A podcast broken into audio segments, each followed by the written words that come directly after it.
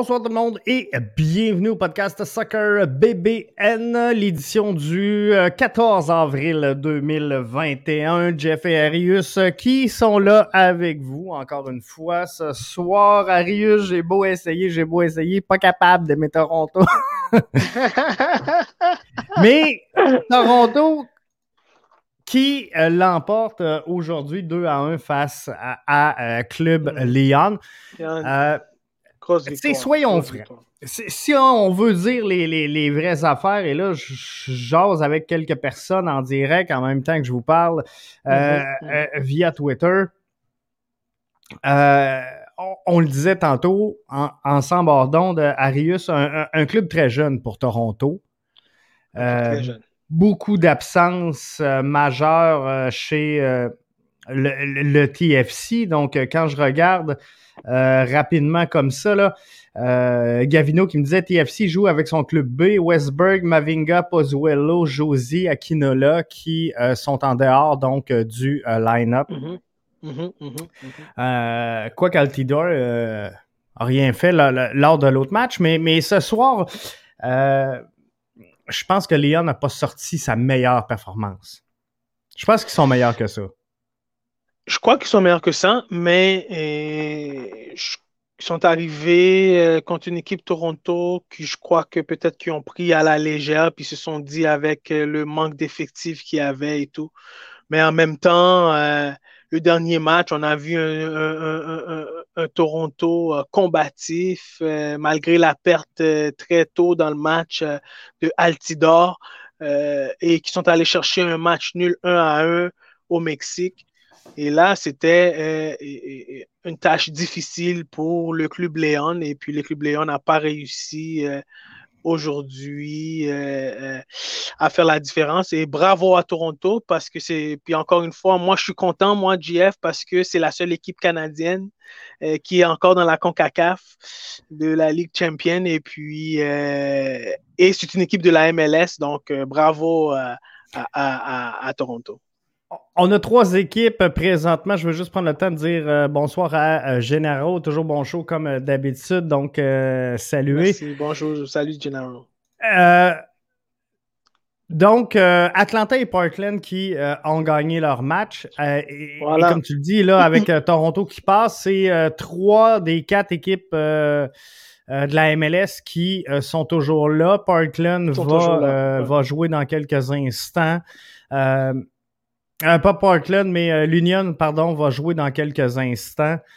Euh, Et ce soir, ça aurait pu être encore pire, hein? 2 à 1. 2 à 1, c'était juste même pas assez parce que Okelo a raté deux occasions. Hein, ben oui. J'ai oublié de te rajouter ça, mais, Okelo a raté. C'est ça, à, 2 à 1, le deuxième but de Toronto, on va être frais, il était pas beau. il était pas beau, mais effectif. Oui, c'est ça, exactement. Il est comptabilisé sa fin de match. Euh, c'est ça, c'est ça. Il faut le dire comme ça. Mais euh, c'est ça. Donc, pour euh, Toronto, si je regarde, je vais voir rapidement les statistiques du match. possession, oui. ça peut sembler dur à croire, mais 67 pour Club Lyon, 33 pour Toronto à l'intérieur du match.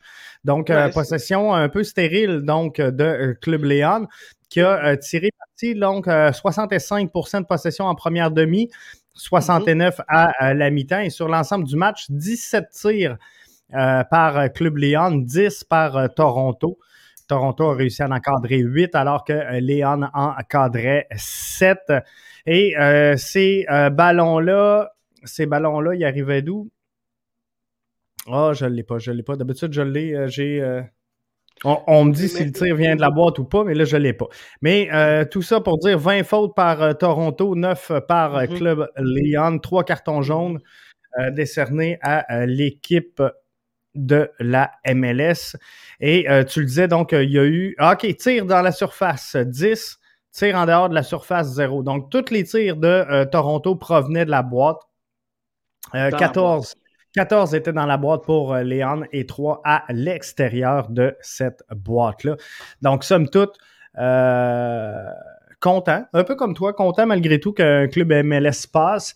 Euh, j'en parlais tantôt avec des, auditeurs, des fans du podcast sur les réseaux sociaux. Si cette année, ça peut être l'année de la MLS, on va le prendre, on va se croiser les doigts. Mais Atlanta a, sans dire jouer un gros match hier, a fait ce qu'il avait à faire. Tout simplement. on a vu, ben, tu amènes un bon point, puis, puis dans les statistiques, c'est cette, cette, le premier match, quand tu joues un aller-retour, est tellement important.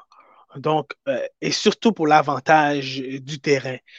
Et on a vu un Toronto qui sont allés chercher un but au Mexique, puis ils se sont dit, nous, ils vont pas venir en Floride et puis essayer de venir nous battre en Floride. Puis le terrain est beaucoup plus, euh, on le voit, beaucoup plus étroit. Hein? Le terrain était beaucoup plus étroit comparé au terrain de Léon. Et je pense que ça, ça a joué un peu aussi euh, en faveur de Toronto. En faveur de Toronto. Et un Toronto bloc défensif très bas et qui attendait et qui jouait la contre-attaque. Ce, qui explique, ce qui explique une si forte possession à, à Club Lyon. Et Atlanta, c'est la même chose. Tu amènes le bon point. On n'a pas vu un, club qui était venu, mais un club qui était venu pour défendre son, avant, son avantage, son avantage qu'il avait au niveau des buts, et puis, euh, et puis en espérant que le match finissait à leur faveur. Et c'est ce qu'on a vu hier de Atlanta. Et puis Portland, ben, qui, qui, avait besoin de gagner le match parce que le premier match, ils avaient fait 2 à 2. Tout un match, hein? Euh, les Timbers, là, hier, euh, on, s'est parlé hier soir, mais puis toi, on s'est parlé. Euh, c'est ça qu'on disait. Richard devait être excité parce qu'on sait que c'est sa formation. Mais tout un match, tout un match des Timbers, donc qui ont. Vraiment qui ont vraiment démontré là, euh, qui, qui, était une, équipe et avec raison qui aspire au euh, sommet donc euh, du classement de la MLS. Imi Chara, quand même trois buts dans cette rencontre-là à la 19e, la 66e, mm-hmm. mm-hmm. la 36e et la 79e. donc, c'est vraiment bien. Diego Valéry, 66e, et Marvin Un but, une passe, Diego Valéry. Oui, quand même un excellent match. Et euh, c'est ça, Portland, donc, on, on, démontré hors de tout doute que cette année, il aspirait au sommet de la MLS. Euh, on en a parlé à Atlanta, bon, euh, Jürgen Damm qui marque à la 90e minute. C'était un peu plus mm-hmm. serré, mais ils ont fait ce qu'il y avait à faire. Ils allaient là pour défendre, comme tu dis, une avance. Et ça c'est ce qui explique. Toronto a joué dans le, exactement le même mindset aujourd'hui. C'est ce qui mhm, fait qu'ils mhm. ont joué un bloc défensif très, très bas et ont concédé la possession à euh, Club Lyon. Ah, mais malgré tout ça, ben, euh, cette possession-là, elle est demeurée stérile parce qu'on n'a pas réussi à percer la ligne euh, défensive. Donc, c'est quand même très bien un 4-2-3-1, Toronto, ils avaient des vétérans en arrière, un Gonzalez, un Oro, dans les buts Bono. Euh, écoute, ils ont bien, je pense que l'entraîneur a fait son boulot, a bien mélangé ça avec les jeunes. Euh, puis on parle de Toronto parce que je, mets un peu l'accent sur ça parce que, tu l'as dit dès le début de, de, l'ouverture du show, JF. Euh, tu as des auditeurs qui t'ont dit que c'est le club B, ben, c'est une équipe qui va venir euh, penser que l'impact pense pas que Toronto va venir et puis qu'ils vont être fatigués. C'est une équipe qui va venir pour débuter la saison puis euh, de bonnes pieds et puis euh, ils vont faire face à ça. Et, c'est ça que j'ai hâte de voir quelle sorte d'alignement pourrait avoir Toronto samedi. Est-ce qu'on va utiliser un peu ce même 4-2-3-1 là, tu le disais. On, a mm-hmm. quand même euh, relativement beaucoup d'expérience en euh, défensive. On avait euh, Luke Saint dans la défense centrale, un petit peu plus jeune, qui a joué 90 minutes de jeu. Un match quand même, somme toute, euh, bien, mais pas facile. Mm-hmm. Donc, on peut lui donner une note acceptable. Mais comme je disais tantôt mm-hmm. sur les réseaux sociaux, il a quand même réussi, remporté, pardon, zéro duel au sol, zéro duel aérien. Euh, donc, ça n'a ça, pas été un match facile, mais à côté sur un Gonzalez qui pouvait le calmer, le tempérer, le diriger, je pense que ça, a fait, ça a fait le travail du côté de Toronto. Et euh, c'est tout ce qu'on avait à faire pour euh, Toronto et on l'a bien fait. L'Union qui également se bat pour une place de choix dans cette MLS-là cette année mm-hmm. va s'exécuter là Le match était à 20h, donc ceux et celles qui sont en direct avec nous, le match doit être en cours présentement. Euh, mais euh, ça aussi, ça devrait être une belle performance et on risque d'avoir quatre, euh, équipes MLS qui vont poursuivre la route. On va en perdre une. advenant, je prends pour acquis que l'Union l'emporte, mais l'Union va jouer contre Atlanta s'il l'emporte. si je me trompe pas, ou c'est Portland? Je, je me souviens plus, j'ai perdu. Là, euh, Union, ils jouent quand euh, s'ils l'emportent, ils vont rencontrer les Timbers, je crois. Oui, exactement, ils vont rencontrer les Timbers. C'est ça, ou c'est Atlanta qui rencontre une équipe. Mais en tout cas, euh, peu importe. Dans l'autre braquette, le, gagnant, il y a un des deux gagnants, en tout cas, qui va jouer contre le gagnant de Club America. Et. exact. Ça, pas ça pris ça, mais Club America et CD Olympia. Et euh, le Cruise, le Cruise Azul. Fait que faudra voir. Faudra voir tout ce que euh, ça va donner. Cruise Azul, euh, Club America, CD Olympia. Donc demain, il y a aujourd'hui, il y a ce, soir, je Il y en a un qui a gagné 8-0 aujourd'hui. 8-0, c'est Cruz qui a gagné 8-0 contre Arcae. Et puis plus tard, il va avoir Club America contre Olympia. C'est ça. Exactement, exactement. Oui, euh, l'équipe AKM, malheureusement, une équipe euh, de, de native de Haïti, donc d'apport au prince de la, ville AKM, donc euh, une équipe donc qui a plusieurs joueurs, c'est des joueurs semi-professionnels, amateurs, donc ils se sont rendus là quand même. Donc à 8-0, un Cruz Azul, c'est tout à fait normal. chapeau à eux parce que le premier match, ils ont fait 0 à 0. Et puis, ils se sont battus tout le long du match. Et puis, euh, ben là, ils ont fait face à la réalité, qui est tout à fait normale. Puis, comme, euh, comme le club marathon aussi, qui a fait face à la réalité hier euh, contre Portland. Exactement, c'est en, plein, en plein ça. Dans le podcast d'aujourd'hui, on a parlé d'Atlanta, Portland, on a parlé de Toronto, Philly, on va se parler de la CPL. Ben, en tout cas, CPL, on parle d'une division 2 euh, à travers tout le Canada. On va se parler bien sûr du CF Montréal qui commence son action samedi face à Toronto. Toronto qui va être fatigué, Toronto qui joue avec un club B, Toronto qui a besoin d'un guard beige gold pour gagner. On va y battre, sont prenables, sont prenables. Mais euh, tout juste avant, je veux qu'on commence avec Evelyne, Evelyne Vien qui euh, marque pour Canada sélection féminine, en deux bien matchs. sûr. Et deuxième but en deux matchs. Canada qui l'emporte encore 2 euh, à 0, mais euh, pour la suite du podcast, vous devrez être membre BBN. Donc, on poursuit à l'instant avec les euh, membres Arius. On, le disait, Evelyne vient qui l'emporte. Plusieurs sur les réseaux sociaux disaient est-ce qu'on est au, tournant d'une page, puisque depuis l'absence de Sinclair, certains semblaient dire que l'équipe va mieux. Et je crois qu'on est vers un tournant, puis on en avait discuté l'autre fois, la dernière fois qu'on avait eu euh, Laura Chénard et puis euh, James Landé euh, en, en, onde. Et puis le, sélectionneur est en train de faire un travail énorme et puis qui est de préparer une équipe pour les prochains Jeux olympiques et puis en même temps aussi pour les prochaines Coupes du Monde à venir. Et puis, euh, on voit que maintenant, euh, le football féminin est en plein développement en Europe et à travers l'Amérique du Nord.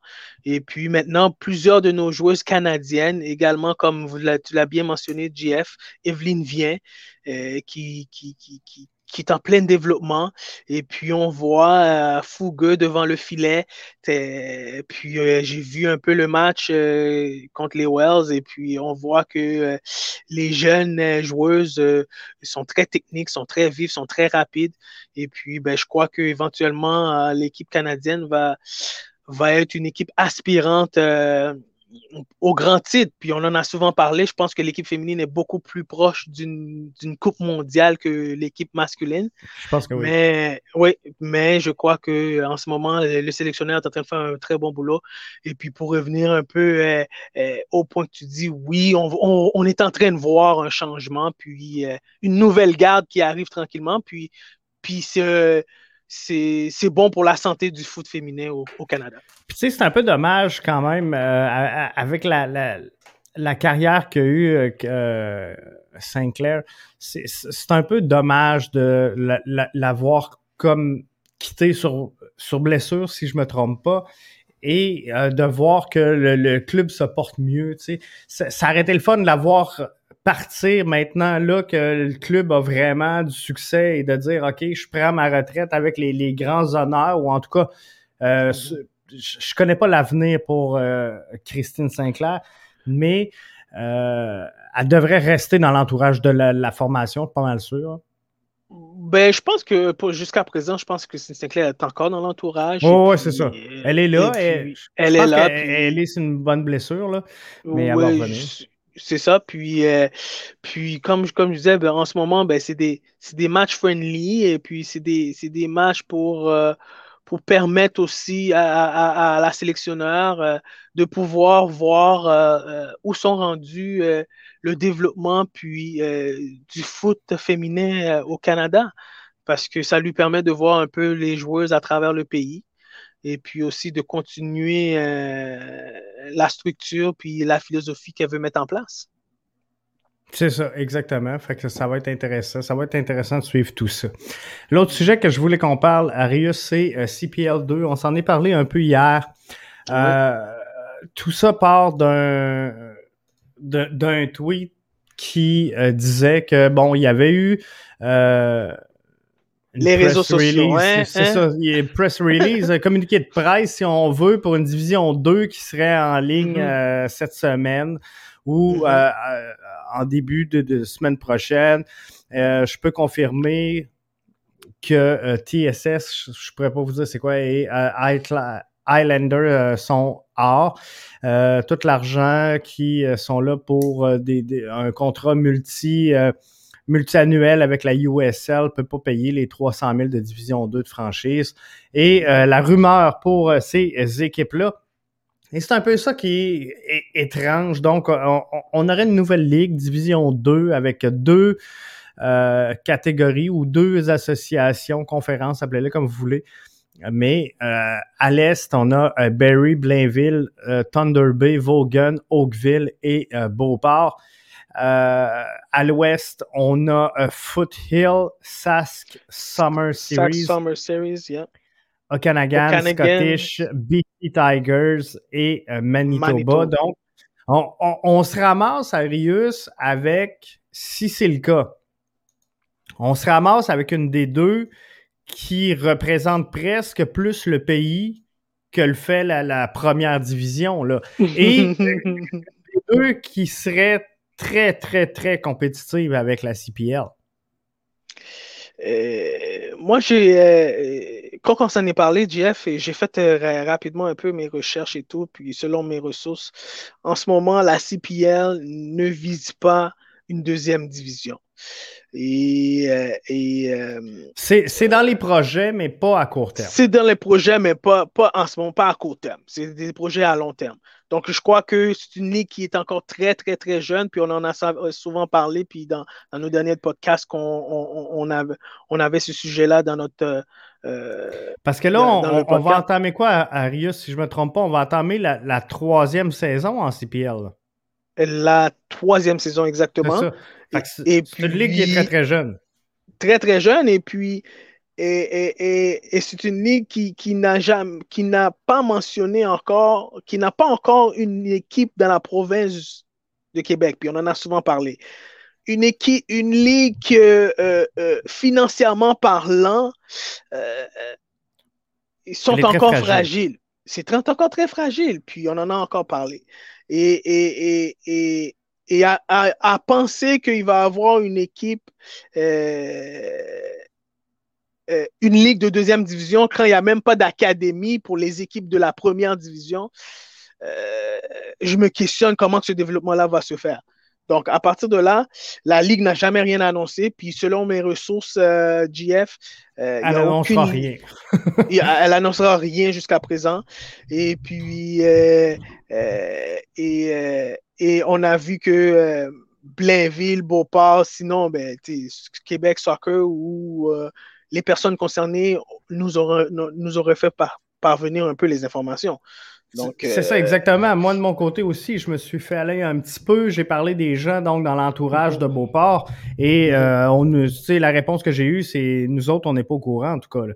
Et euh, Beauport fait son intronisation cette année en PLSQ et euh, mm-hmm. il est clair que euh, pour Beauport, toute la concentration présentement, elle est là-dessus. Elle est là-dessus, puis, puis à 300 000 dollars, la, la, elle puis 300 000 dollars, c'est un peu trop cher pour une deuxième division de ligue. Donc, selon mes ressources, encore une autre fois, 300 000 dollars, il n'y a personne qui va vouloir mettre une division 2, puis qu'on n'a aucune idée c'est quoi la structure, quelle visibilité qu'elle va nous donner, quels sont les avantages, quels sont les désavantages. Donc, euh, je ne vois pas aucunement euh, une ligue de deuxième division, puis comme tu l'as si bien mentionné, avec presque huit équipes de chaque dans chaque division, qui va être plus que ce qu'on est dans la première division, ça va être difficile de voir ça. Avant de lancer une euh, division 2 en, CPL, je me trompe sérieux, où il euh, va falloir avoir des marchés dans chacune des provinces et territoires et, vraiment s'implanter parce que, tu sais, présentement, je regarde l'impact. Euh, CF Montréal, pardon je regarde euh, Toronto, je regarde Vancouver. Tu sais, mm-hmm. c'est quand même des concessions qui sont en santé, mais euh, je regarde Montréal, c'est pas toujours plein au stade Saputo. Et je, regardais aujourd'hui euh, Houston, pas Houston, mais Austin FC, mm-hmm. qui joignent la Ligue cette année en MLS. Ils ont 15 000 billets de saison vendus. Il y en a 15 000 sur une liste d'attente pour avoir des billets de saison. Donc, c'est quand même là un marché qui est comparable un peu à Montréal, je pense, Austin. Je, crois, sous toute réserve. Mais, euh, tu sais, donc, il y a une vibe. Il y a une vibe là-bas. Peut-être le fait que c'est un acteur euh, très connu qui est, derrière le projet, Mathieu euh, mm-hmm. McConaughey. Fait que mm-hmm. peut-être ça a fait un peu aller ses réseaux sociaux, a trouvé ce qu'il fallait, mais mm-hmm. tu sais, je, je sens pas encore de vibe suffisamment forte au Québec pour dire qu'on soit capable de faire vivre et la MLS et la CPL et une division 2. Fait on n'est peut-être pas rendu là. Moi, je pense qu'on est mieux d'établir la CPL coast to coast et, de vraiment l'implanter avant de dire on y va avec une deuxième division. Puis, on a déjà la PLSQ, puis je pense que chaque province a quand même un niveau assez élevé. Euh, en, Ontario, je pense qu'ils ont la, la Ligue One, si je ne me trompe pas, ou quelque chose comme ça.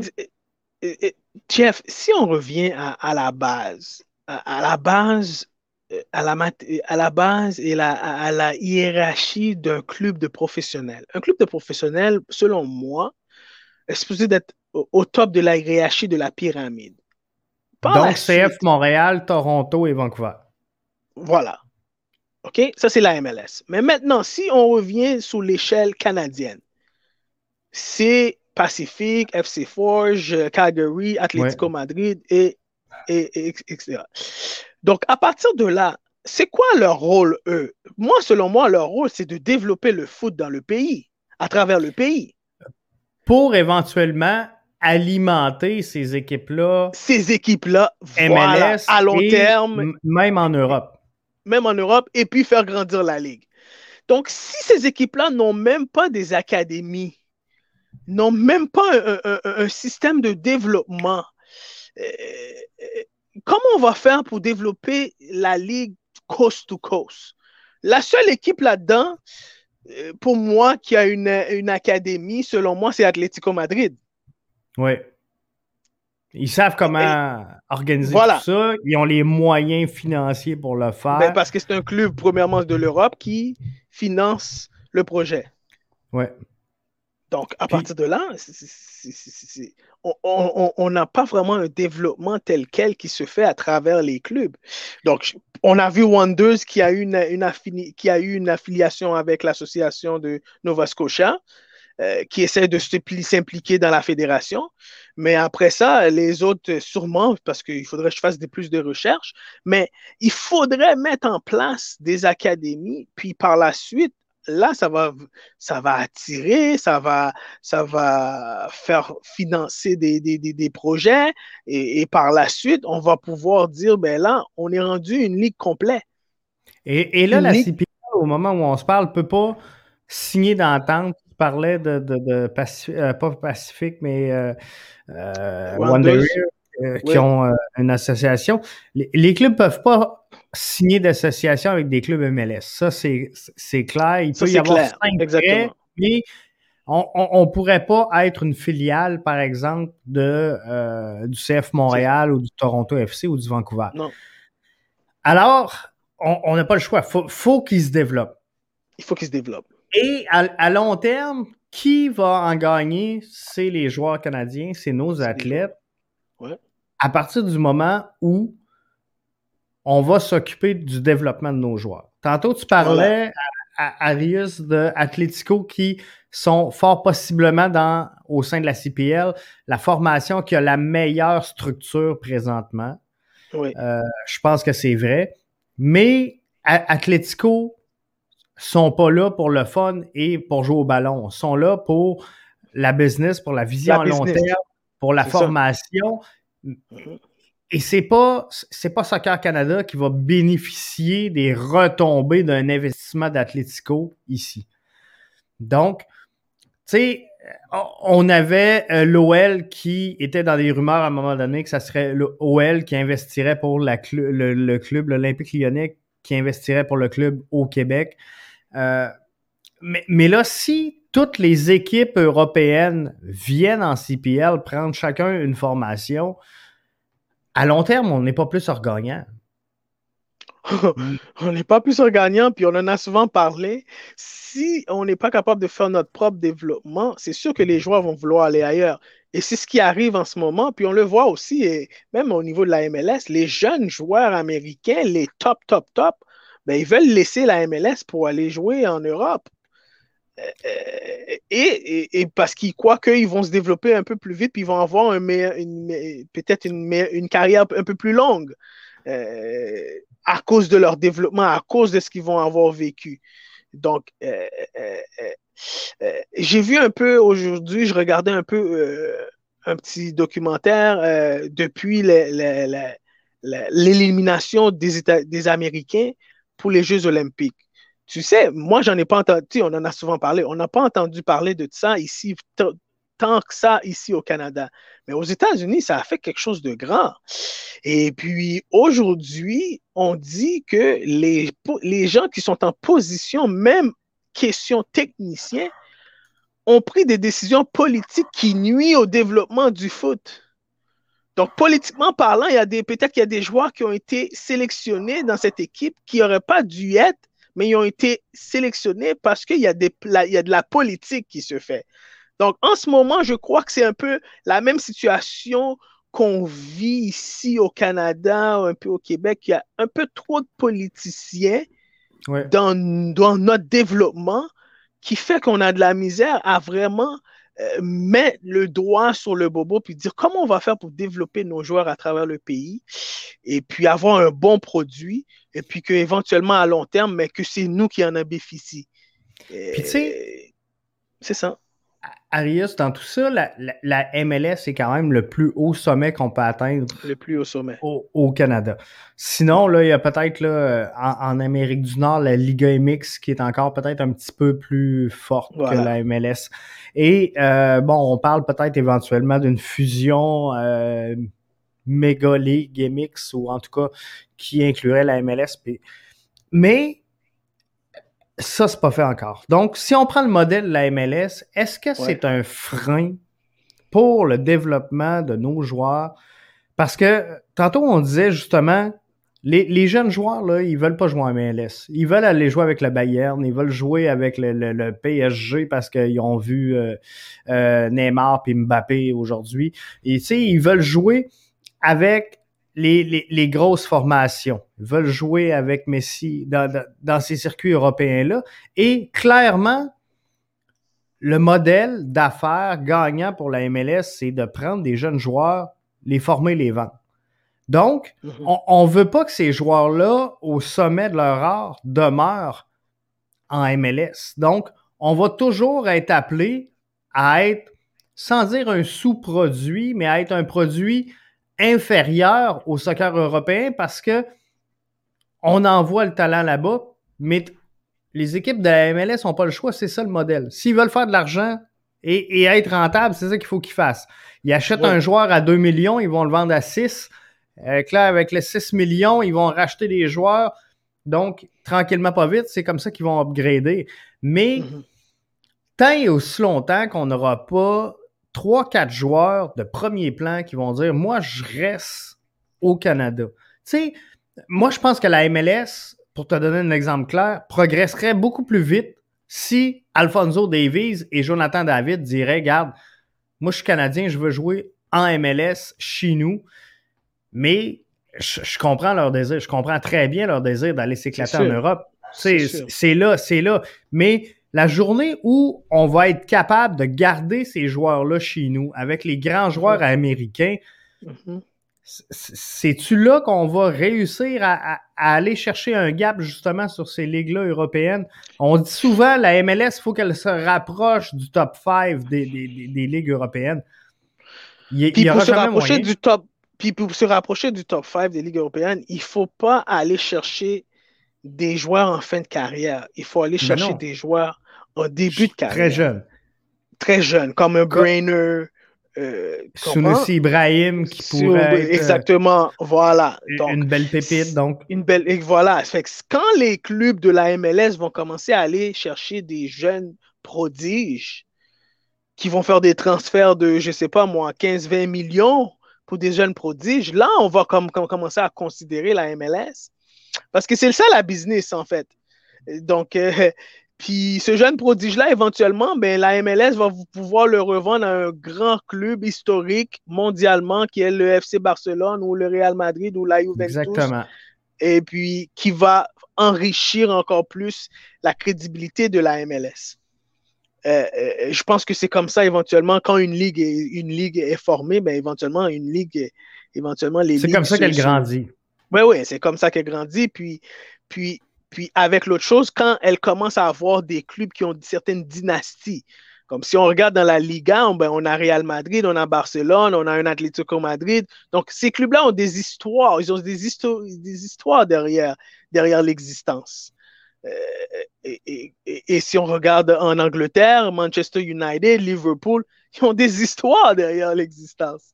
Donc, donc tranquillement, je pense que euh, comme les Galaxy qui a une historique quand même dans la MLS. Oui, ben oui, Avec 5 MLS Cup, tu comprends?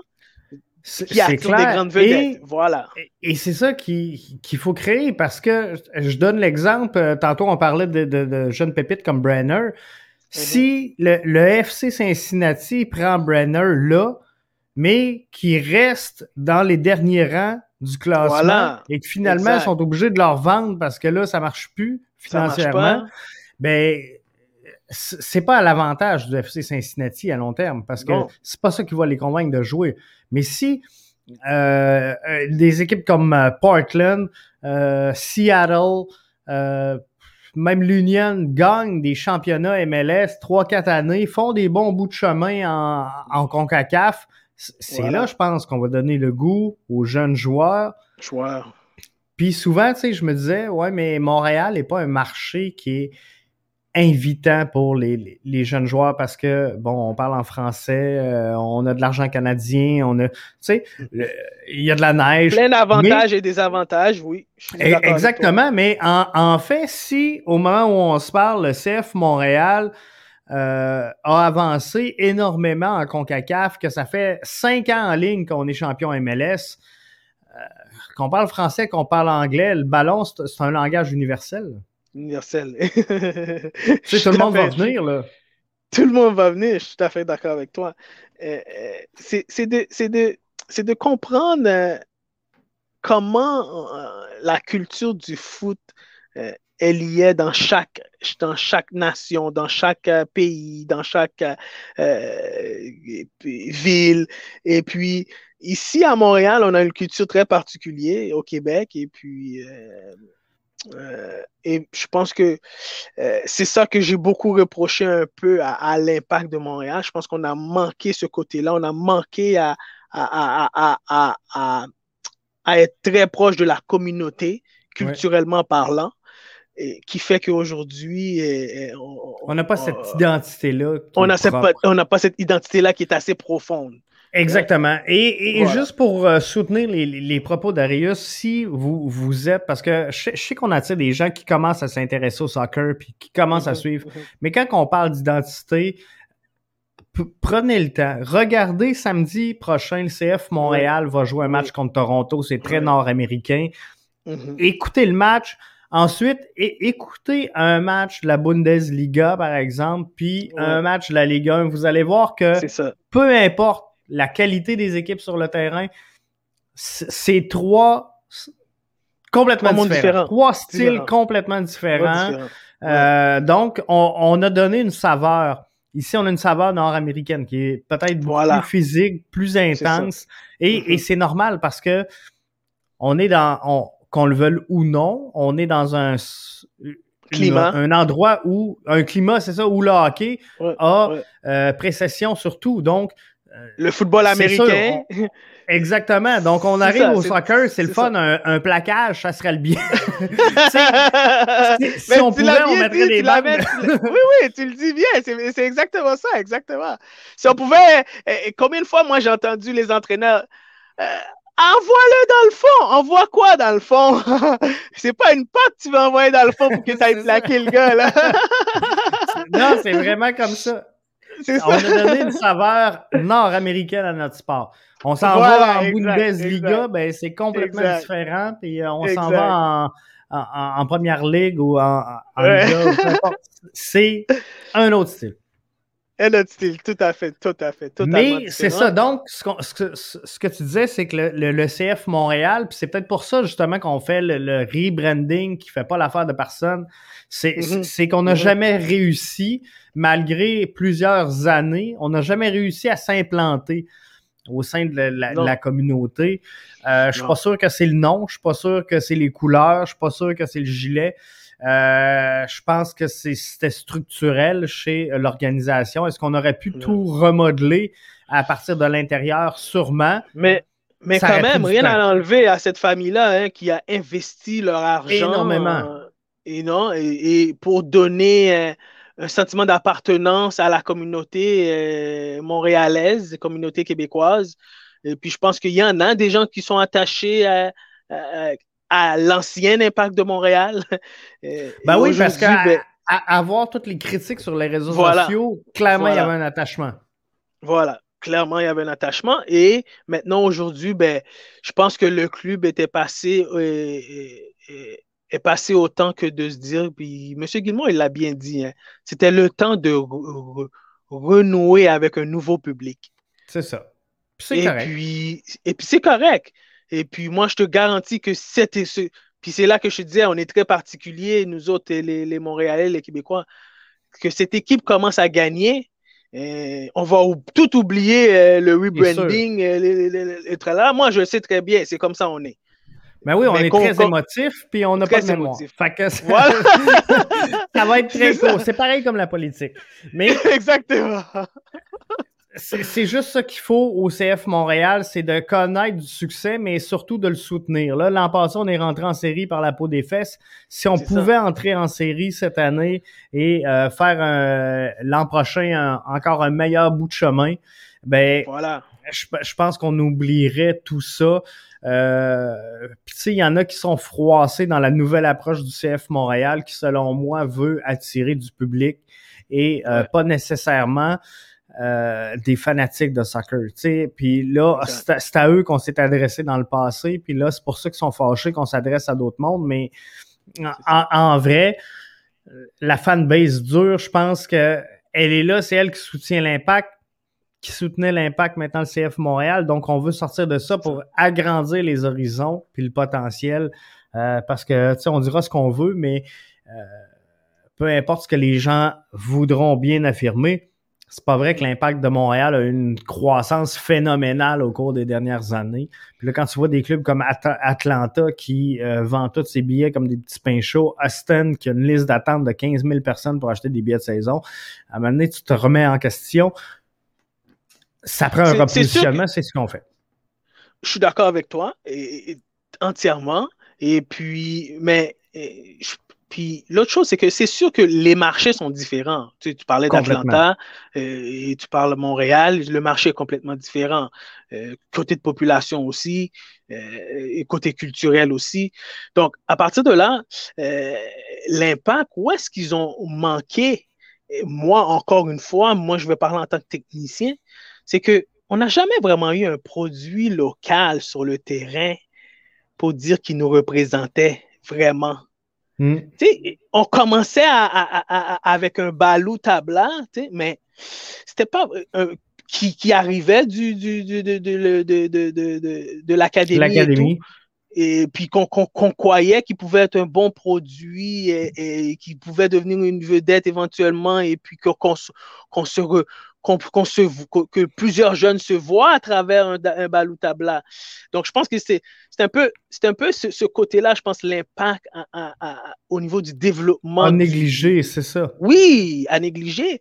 Et puis, on a vu un Anthony Jackson Amel qui a passé à côté, euh, qui est un produit local. Maintenant, les nouveaux jeunes qui arrivent, espérons ces jeunes-là vont devenir des titulaires et puis des joueurs très importants dans le club et puis que on va pouvoir se référer à ce club-là de cette façon-là. Je l'ai souvent dit dans le passé que moi, oui, je vais, je vais aimer l'impact, je vais toujours aimer Montréal parce que c'est, ma ville C'est notre club, c'est notre club et tout.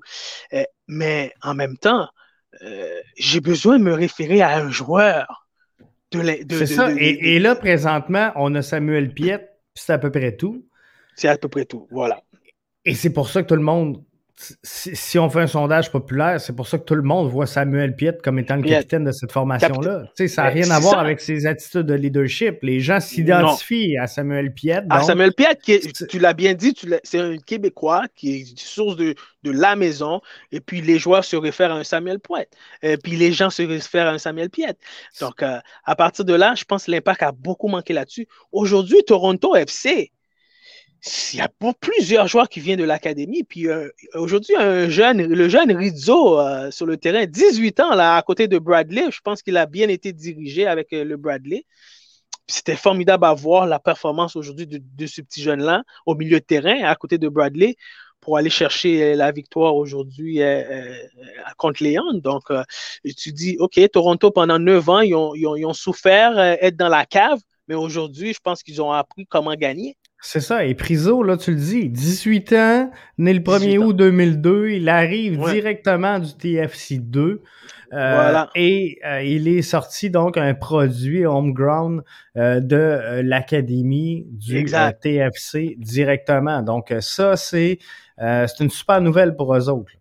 Super nouvelle pour eux autres. Et c'est ça qu'on attend, nous, du CF de Montréal. Moi, personnellement, c'est ça que j'attends du CF de Montréal.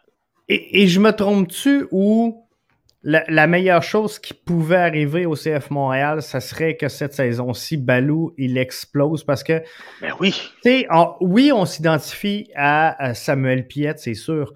Mais par contre, on s'identifierait davantage à un joueur à, caractère offensif, offensif qui a le rôle de marquer des buts. Donc, ce qu'on aimait, et, c'est pour ça je pense que les gens aimaient bien Anthony Jackson Hamel, c'est que les, premières années, il est rentré, il marquait.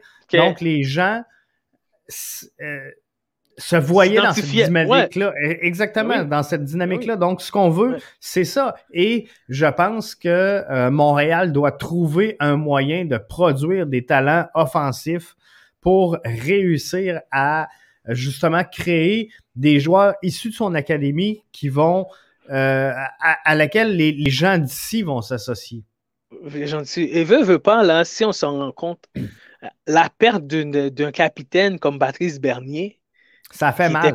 ça fait, ça fait mal. Donc, tu n'as pas préparé. C'est comme l'impact. C'est comme aujourd'hui, on voit, euh, on critique beaucoup les Canadiens de Montréal par rapport à. On n'a pas pu remplacer les Guy Lafleur, les Maurice Richard, les. Exactement. Jean Tout le monde qui marquait les buts. Mais... Donc, qui étaient des Québécois de source, et puis que le peuple se référait à ces gens-là. ben oui, c'est clair, c'est clairement ça. ça. Donc, euh, c'est une, une, logique qui est claire et puis euh, je pense que l'impact devrait. Ben, je pense qu'ils sont partis sur la bonne voie. Puis les jeunes comme, euh, comme Balou Tabla et puis Bourguillard, puis et, Pantémis et, le reste. Espérons qu'ils vont pouvoir faire la différence cette saison et puis pour qu'on commence plus à s'identifier à ce club-là. C'est vraiment ça, tu sais, parce qu'on on l'a fait, on fait pour un Patrice Bernier. Puis justement, puis Patrice, c'était pas c'était pas une machine à marquer des buts nécessairement, mais il avait cet apport-là offensif. Et euh, tu sais, si je regarde, il avait marqué euh, deux buts à cette dernière année en, en, 2017. Euh, deux buts en 2015, n'avait pas marqué en 2016, avait pas marqué en 2014 euh, avait marqué 4 buts en 2013. Donc, ça, on n'a pas besoin d'un joueur qui va marquer constamment soir après soir, mais euh, d'amener euh, une étincelle offensive. c'est ça, exactement. Parce que c'est dur. Samuel Piette, là, pour quelqu'un qui, qui qui suit le soccer comme moi puis toi, Arius, c'est le fun de le voir jouer dans sa position. Puis souvent, il fait des jeux qu'on va dire c'est des jeux importants. Importants, euh, Mais pour quelqu'un qui suit pas trop le soccer puis qui commence, euh, c'est pas un poste le plus enlevant. Euh, demi-défensif, c'est pas c'est pas le poste le plus étincelant, mais c'est un des postes, selon moi, le plus important au sein d'une formation. Ouais. Mais c'est ça, c'est pas lui qui noircit la feuille de pointage, donc ça fait mal. Hein. Ça fait mal. Et puis quand tu vends les billets, mais le petit jeune qui veut aller voir euh, le CF de Montréal, il veut aller voir Didier Drogba qui, marquait des buts, Marco Di Vaio, c'est ça. C'était eux autres qui marquaient des buts, donc c'est eux autres qui voulaient aller voir. ben oui, c'est carrément ça. Puis moi, je me souviens, les premiers matchs que j'ai amené voir, euh, mon garçon Cédric, voir des matchs, ça, a tout le temps été contre des grands joueurs. Euh, euh, par exemple, quand David Beckham est venu, Cédric et Papa, on va voir David Beckham. On n'allait pas voir l'impact, on allait voir David Beckham. C'était ça, là. Mais, euh, tu sais, on, a fait pareil euh, pour Drogba. Tu sais, les gens, est-ce qu'ils allaient voir l'impact ou ils allaient voir euh, Drogba? Tu sais, Je pense qu'ils allaient voir Drogba. Je pense qu'ils allaient voir Drogba. Je, pense que oui. Donc, c'est ça. Il faut des joueurs québécois pour qu'on s'identifie à tout ça.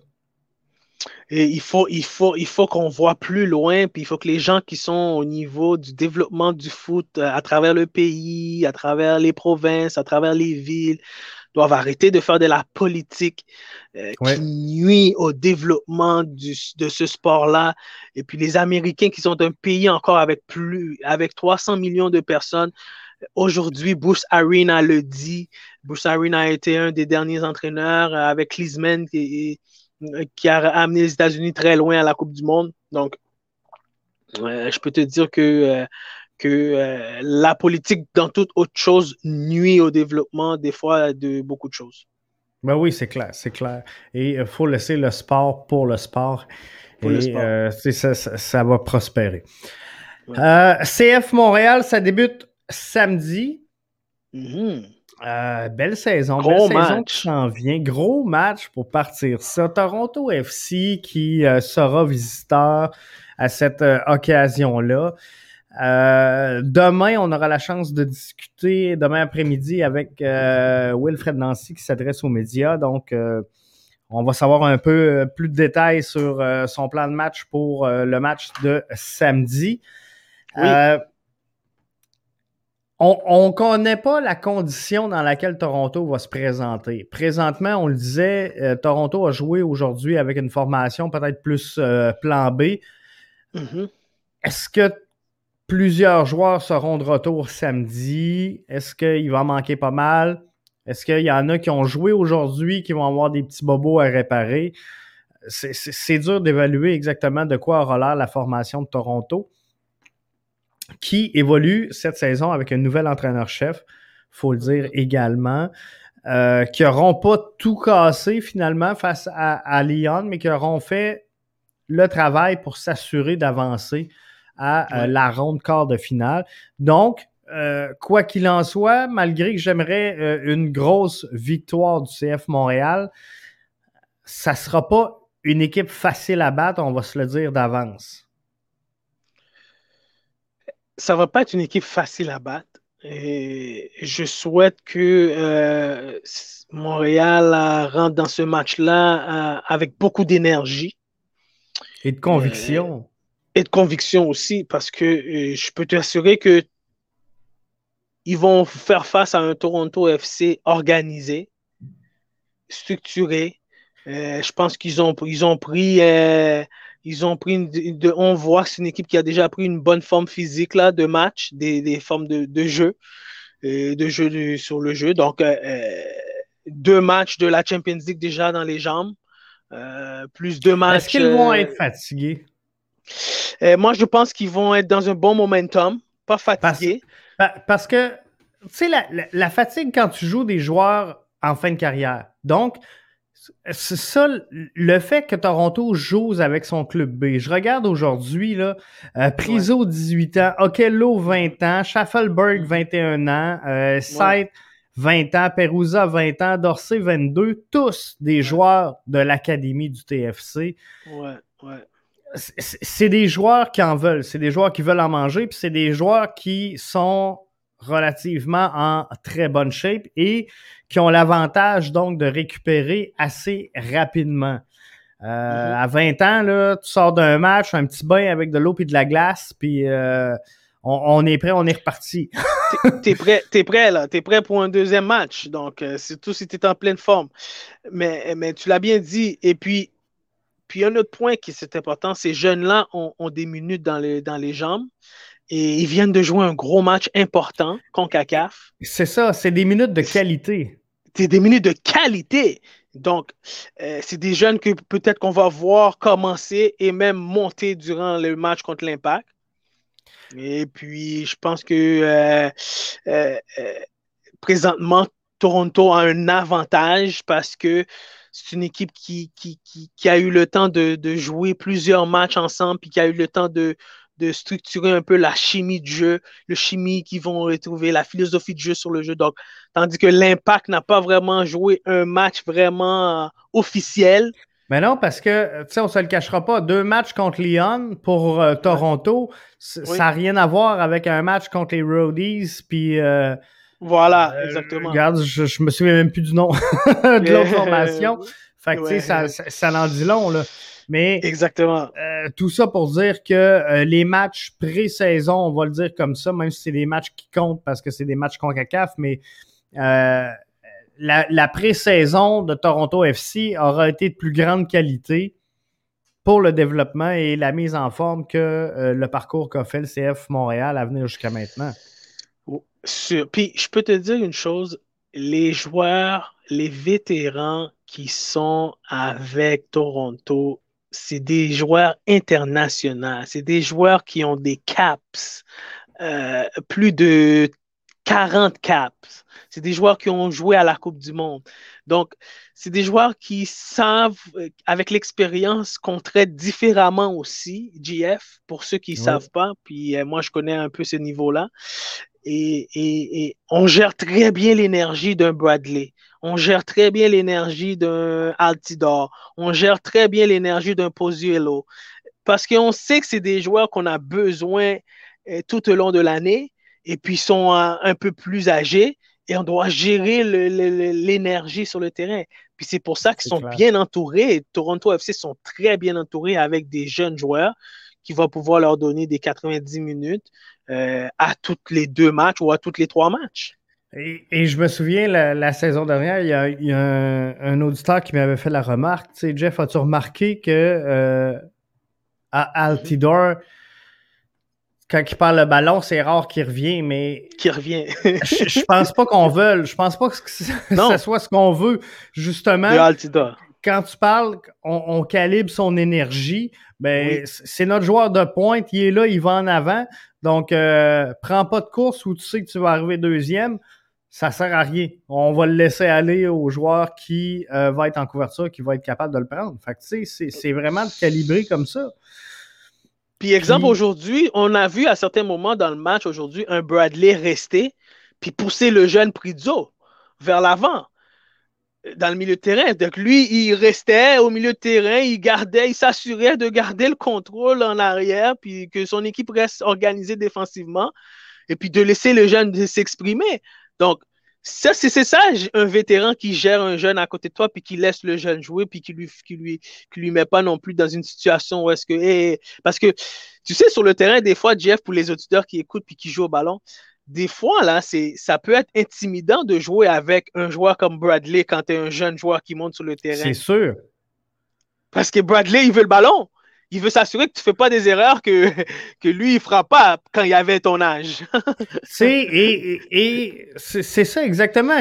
Quand, on voit, par exemple, en défensive centrale, un Joel Waterman qui euh, a la tâche ce soir d'affronter un certain Zlatan qui va être en pointe, mm-hmm. c'est un idole de jeunesse. Voilà. ça, devient, ça devient difficile de, de, faire ce travail-là. Euh, et ils doivent être professionnels et réussir à, le faire, puis ils le font relativement bien euh, normalement. Mais tout ça peut jouer. Et c'est là, tantôt, euh, je parlais justement de la défensive de Toronto, où je disais qu'il y a un défenseur central avec plus d'expérience qui avait calibré l'autre. C'est exactement ce qu'il faut. Et, c'est pour ça que des fois, je me demande, est-ce que ça va pas faire mal cette saison euh, au CF Montréal, l'absence de, par exemple, un, Rod Fanny qui peut jouer le rôle de grand frère puis dire aux, jeunes, OK, on se calme, tu sais, temporise. Euh, le joueur, des fois, tu as juste besoin de se parler dans l'oreille, tu as juste besoin de, tu sais, sans le tacler, tu, peux euh, accrocher en arrière de son soulier, tu sais. C'est ça. non seulement rentre ça. Dans sa tête, rentre dans sa tête, puis tu vas gagner ton match. Tu vas gagner ton match. Mais non seulement ça, Jeff, tu amènes un bon point. Euh, L'Europe Fanny qui a l'expérience de savoir quand tacler, quand ne pas tacler, mais tu as aussi, puis on, a, on en a parlé euh, aux dernières fois qu'on a parlé du CF de Montréal, tu as aussi l'expérience de la Ligue. Si tu n'as pas l'expérience de la Ligue, ça aussi, ça peut faire mal. Euh, on parle du, de, la, de la, la physicalité euh, de, jouer dans cette ligue-là. Euh, ça peut te faire très mal si tu ne la connais pas, quand tu n'as pas l'expérience. C'est définitif. Donc, moi, l'SCF de Montréal est très jeune. C'est ça. Moi, c'est le point. Il y a deux points qui me font peur cette, cette saison pour le CF Montréal. C'est la jeunesse, parce que je pense qu'on ne l'a pas suffisamment accouplé à euh, de l'expérience. Donc, on, est jeune à plusieurs postes. Euh, En défensive, on a, si on va être franc, on a Camacho qui a euh, de l'expérience. Sinon, on, on est assez jeune. En défensive centrale, euh, pas en défensif, mais au milieu défensif, ben, on a Piet qui commence là, à, bien connaître la ligue. Tu sais, Wanyama qui mm Il y a Meller aussi. Il y a quand même le nouveau arrivé Meller qui connaît la ligue. Oui, c'est vrai, exactement. Callum mm Meller, je l'avais oublié celui-là. Puis, tu sais, ben là, en, avant, on, a des jeunes beaucoup. Euh, il y a Kyoto, oui, qui connaît la ligue, mais sinon, là, on, on est quand même peut-être Mason Toy, mais euh, sinon, là, c'est soit des gars dans dehors ou soit des, jeunes, jeunes, jeunes. Puis, tu sais, euh, euh, Mihailovic, oui, a une certaine expérience avec le Fire de Chicago, mais et demeure quand même un, jeune joueur. Souvenez-vous qu'il a évolué avec les U23 de la sélection américaine. Donc, c'est ça. C'est quand même des, une très jeune formation. Donc, ça, ça peut faire mal. Et pour les plus âgés, ben, Souvent, on est allé les chercher justement euh, dans des pays étrangers. Donc, c'est des joueurs qui n'ont pas nécessairement de connaissance de la MLS et de la réalité de jouer en MLS, euh, qui feront leur première expérience samedi. Parce que mm-hmm, euh, je mm-hmm. considère pas que le match contre les Roadies puis l'autre d'avant est, est représentatif de ce qu'ils vont voir cette saison. Ça, c'est des matchs de mise en forme. C'est vraiment ça c'est des matchs de mise en forme, c'est des matchs de, de, pour huiler la machine un peu. et puis euh, pour reprendre les automatismes. Ben, c'est ça, euh, exactement. Trouver les réflexes. voilà, exactement. Mis en, certains duos de joueurs. Exact. Euh, c'est ça que tu veux cerner, puis c'est à, ça que ça sert. Mais, voilà. tu sais, si je regarde justement les propos, je l'ai tu ici? De Nancy, je l'ai vu, je pense qu'il y en a mentionné qu'il y a une coupe de, choses de ça. Euh, Wilfred Nancy, tu sais, ce qu'il disait, c'est que euh, on veut voir les, automatismes se créer entre les joueurs. Puis il y a à peu près que ça que tu peux évaluer dans, dans ce genre de match-là. Exact. Parce que c'est pas, c'est, pas le niveau de la MLS. Non, puis en plus, à cause que tu as un squad euh, un squad euh, un peu plus, plus, avec un peu plus de profondeur. Fait que tu veux voir tout le monde jouer. Donc, c'est pas tout le monde qui a le même temps de jeu. Donc, euh, dans le fond, c'est pas tout le monde qui a un temps de jeu de match euh, réel, compétitif. donc, c'est sûr que, bon, le préparateur physique, je suis sûr qu'il a fait son boulot. S'assurer que les gars sont en bonne forme pour pouvoir compétitionner pendant 90 minutes. Mais l'impact de Montréal devrait être une équipe très, moi, personnellement, une équipe très patiente et puis en même temps, ben, devrait rester dans son plan de match selon ce que le coach va dire pour pouvoir avoir du succès euh, pour aller chercher le match. Parce que sinon, euh, je pense que l'avantage aussi que l'impact a, c'est que s'ils ont l'occasion, ben, le staff peut regarder euh, le Toronto jouer, les deux derniers matchs qu'ils ont joués contre Léon pour pouvoir analyser un peu. Ouais, ils vont avoir un peu de data, ce que voilà, Toronto n'aura pas. Euh, ce que Toronto n'aura pas la chance d'avoir euh, eux de leur côté parce que le match n'était pas présenté pour Toronto, euh, pour le CF Montréal. Et on ne se le cachera pas, le CF Montréal devient très dur à évaluer à ce moment-ci parce que tu ne peux pas te fier vraiment à ce qui s'est passé la, saison dernière. Tu peux pas euh, analyser. La formation a tellement changé. Changé, voilà.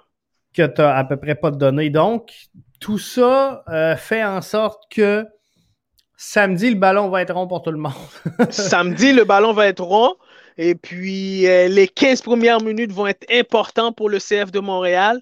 Et, et c'est ça qui va dicter le match, GF, parce que dans le foot, dans le langage jargon du foot, les 15 premières minutes sont, sont, sont primordiales. sont tout le temps primordiales. Et, et toi, Arius, dans ton, ton thinking, demain matin, je te mets derrière la balle à la place de Wilfred Nancy. Les 15 premières minutes, tu le veux jouer avec un bloc très haut pour les surprendre ou mm-hmm. très bas, jouer la possession pour évaluer justement comment se comporte ton équipe? Moi, je pense que je variais, un peu de variant là-dedans parce que euh, pour un peu tester un peu la défensive techniquement, euh, qu'est-ce qu'ils sont capables, et puis aussi pour leur faire comprendre qu'on n'est pas une équipe qui va venir vous, euh, respecter et puis vous attendre et puis encaisser des buts, puis encaisser tout le long la possibilité de, défendre. Parce que je pense que c'est important que le CF de Montréal montre son identité tout de suite. Puis je pense que c'est Wilfried Nancy veut montrer une identité à cette équipe-là. Et puis, euh, puis les 15 premières minutes, je pense que ça doit être un, var. Moi, moi, personnellement, en tant qu'entraîneur, je mettrais un variant là-dedans. C'est sûr qu'il y a des moments que je demanderais un, bloc plus haut, un peu plus agressif à un certain moment. Si l'adversaire fait une passe en retrait ou euh, euh, une passe parallèle, à ce moment-là, je demande à mon bloc d'être un peu plus agressif. Mais moi, je te dirais il faudrait un variant parce que ça peut faire mal aussi. Parce que là, si tu, es trop agressif, mais une équipe expérimentée comme Toronto peut te faire mal dès le début. C'est ça, parce que là, tu ouvres le jeu, puis. Euh, le jeu, puis c'est fini. Tu peux te faire prendre entre les lignes. exactement, euh, exactement. après, eux autres vont parquer le bus, puis là, essaye de revenir. là, ça va être plus difficile parce qu'ils ont l'expérience de le faire et toi, tu ne l'as pas encore, tu dois l'acquérir.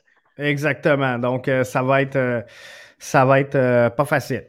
Ça va être de toute beauté. J'ai vraiment hâte. fait que samedi, gang, on va être là. Dimanche, on va analyser les matchs. Donc, euh, dimanche, on va être là. Euh, samedi, j'essaie de me réserver, gang, soit un avant-match, soit un débrief d'après-match. Je vais essayer de regarder ça. Le match est à deux heures, si je me trompe pas. Euh, au beau milieu de l'après-midi. Donc, euh, il y aura sûrement euh, moyen.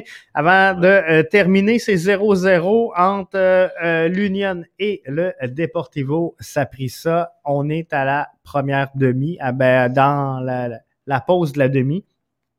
Ouais. Donc, c'est ça que tu disais, fait que si Union gagne, Union va affronter Atlanta. Je, vais essayer d'aller le rechercher parce que me semble qu'on l'avait dans le show d'hier, euh, mais podcast BBN, je vais essayer d'aller chercher. Si Union gagne, ils vont affronter Atlanta. Et euh, si Timbers, euh, si Olympia ou America gagne, ils vont affronter Timbers.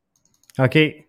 Quelque chose comme ça. Puis là, je Toronto FC, eux, ils vont affronter Cruz Azul. Ouais. Ça ressemble à ça. Ouais. Columbus. Columbus, ils vont jouer contre. Euh, Je vais essayer juste quand même de, trouver euh, de trouver le schéma euh, officiel. Le bracket CONCACAF. Le, le bracket, c'est ça que je cherche là, mais euh, je l'avais tantôt et je sais pas ce que j'ai fait avec. Je le trouve pas. Mais en tout si Tu vas sur le site, si tu vas sur le site MLS, il est là déjà. Hein. Sur le, site de la MLS ou de la CONCACAF? MLS. OK. Il est juste devant, il est juste là. tu cliqueras sur News. On va aller chercher ça. Pour les auditeurs qui veulent aller le voir aussi, et si vous allez sur le site. Je l'ai. Voilà. Donc, on va aller chercher ça. On va vous amener ça à l'instant. Ça sera Super. Pas hein? Que c'est beau, hein, la technologie. c'est le fun en tabarouette. on va vous amener ça euh, oups. En tout cas, à BBN Podcast, euh, GF, euh, les, auditeurs sont, sont, hein, sont, choyés en tabarouette. Regardez ça. on a le bracket. Je vais juste enlever. Je vais enlever la petite bannière qu'on voit bien. Donc, c'est ça. L'Union, s'il gagne, affronte Atlanta. Club America, euh, CD Olympia affrontera les euh, Timbers. Toronto va prendre le gagnant.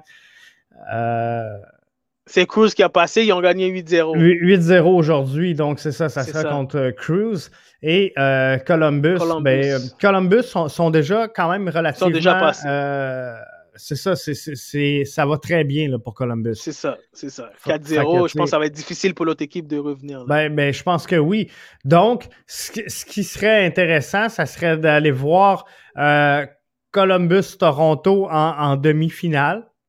Oui. De, l'Est. Donc, euh, et puis un, Team Buzz, euh, ouf, un Team Buzz Union? Ouh, ouais, c'est ça, ça va être serré. Hein? Ça va Atlanta, être serré, là, sincèrement, Joseph Martinez euh, est revenu, mais on voit qu'il n'est pas encore, euh, il est pas à, encore tout là. À, 100%. Donc, il y en a encore à prendre un petit peu, mais c'est le fun. C'est le fun de le revoir et je pense qu'il va retrouver ses repères assez rapidement. Mais est-ce qu'on va avoir pour une première année une équipe championne de la MLS? Ça serait le fun, hein? Puis, sincèrement, je remets le bracket, là, mais on, peut y croire, là, parce que... On peut y croire, on euh, peut y croire, vraiment. Euh, Atlanta, je, pense, mettons que euh, l'Union perd, moi, je pense que Atlanta pourrait quand même battre sa ça. Tu sais, ça mhm. serait possible. Mais mhm. si Union passe, ben Union Atlanta, on est sûr d'avoir une équipe en, demi-finale. Timbers, ça sera pas facile. Club America et c'est d'Olympia, c'est quand même deux bonnes formations. Deux bonnes formations, ouais. Donc, euh, ça, ça sera pas facile de remporter ce match-là, mais Timbers peuvent y croire. Je pense qu'ils ont euh, démontré une performance euh, assez convaincante. Mm-hmm. Donc, tu sais, on, pourrait avoir une demi-finale de chaque côté, finalement, qui pourrait être MLS. MLS. Donc, on pourrait avoir un carré d'as complètement MLS. MLS. et qui, va, qui va définitivement conclure qu'il y aura un champion MLS. Et, ça, ça serait bien. Ça serait bien pour la Ligue, ça serait bien pour tout. Vraiment. Parce que moi, je pense que c'est encore plus prestigieux que le, oui, la Coupe MLS. Je suis d'accord. Hey, merci Arius. Et merci à toi, Jeff, et merci aux auditeurs. Excellent. On se retrouve donc dimanche pour MLS Franco.